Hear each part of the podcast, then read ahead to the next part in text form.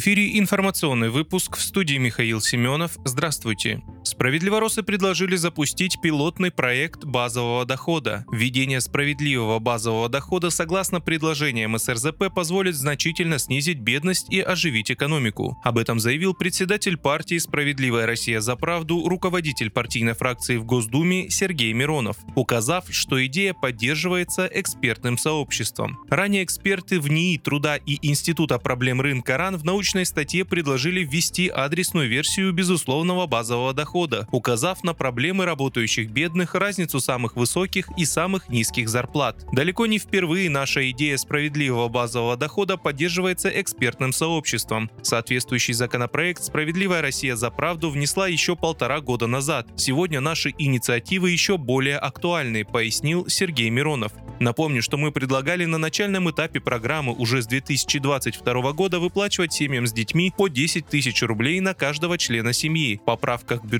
на 2022 год мы также предложили запустить пилотный проект по справедливому базовому доходу в двух беднейших регионах России. На это требовалось лишь 20 миллиардов рублей. Такой пилот необходимо запускать сейчас. Мы увидим, что справедливый базовый доход – это самый эффективный способ ощутимо снизить бедность и повысить спрос, тем самым оживить экономику. Справедливый базовый доход позволит не только добиться национальных целей по снижению бедности, но и в корне изменит всю социальную политику и отношения между государством и обществом.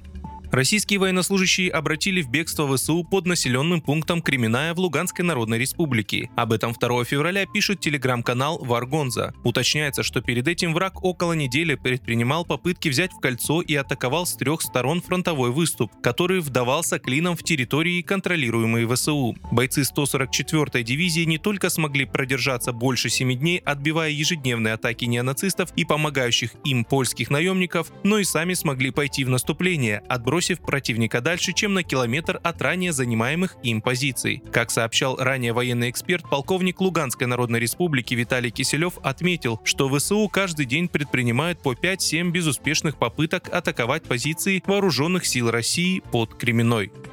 Полиция в Херсонской области задержала предполагаемого наводчика ВСУ. Сотрудники полиции в Херсонской области задержали подозреваемого в передаче вооруженными силами Украины данных о местоположении российских военнослужащих, сообщается в четверг в телеграм-канале ГУ МВД региона. Уточняется, что вероятным координатором является 29-летний таксист. В ходе беседы с оперативниками он подтвердил, что передавал сведения о военнослужащих, которых видел или подвозил. В последующем в указанные им объекты в Олешковском и Галапристанском Купянском районе Херсонской области попадали снаряды. Также подозреваемый сообщил, кому именно передавал сведения. В настоящее время эта информация проверяется. В ООН поддержали МОК в вопросе возможного допуска россиян и белорусов к соревнованиям. Эксперты ООН в области прав человека обратились в Международный Олимпийский комитет. Они поприветствовали намерение МОК рассмотреть возможность возвращения на международные турниры российских и белорусских спортсменов. Ранее сообщалось, что россияне и белорусы могут быть возвращены в нейтральном статусе, и речь идет лишь о тех спортсменах, которые не поддержали проведение специальной военной операции в Украине. Глава Олимпийского комитета России Станислав Поздняков Сердюков ранее прокомментировал заявление МОК. Он заявил, что Россия настаивает на допуске спортсменов без каких-либо ограничений.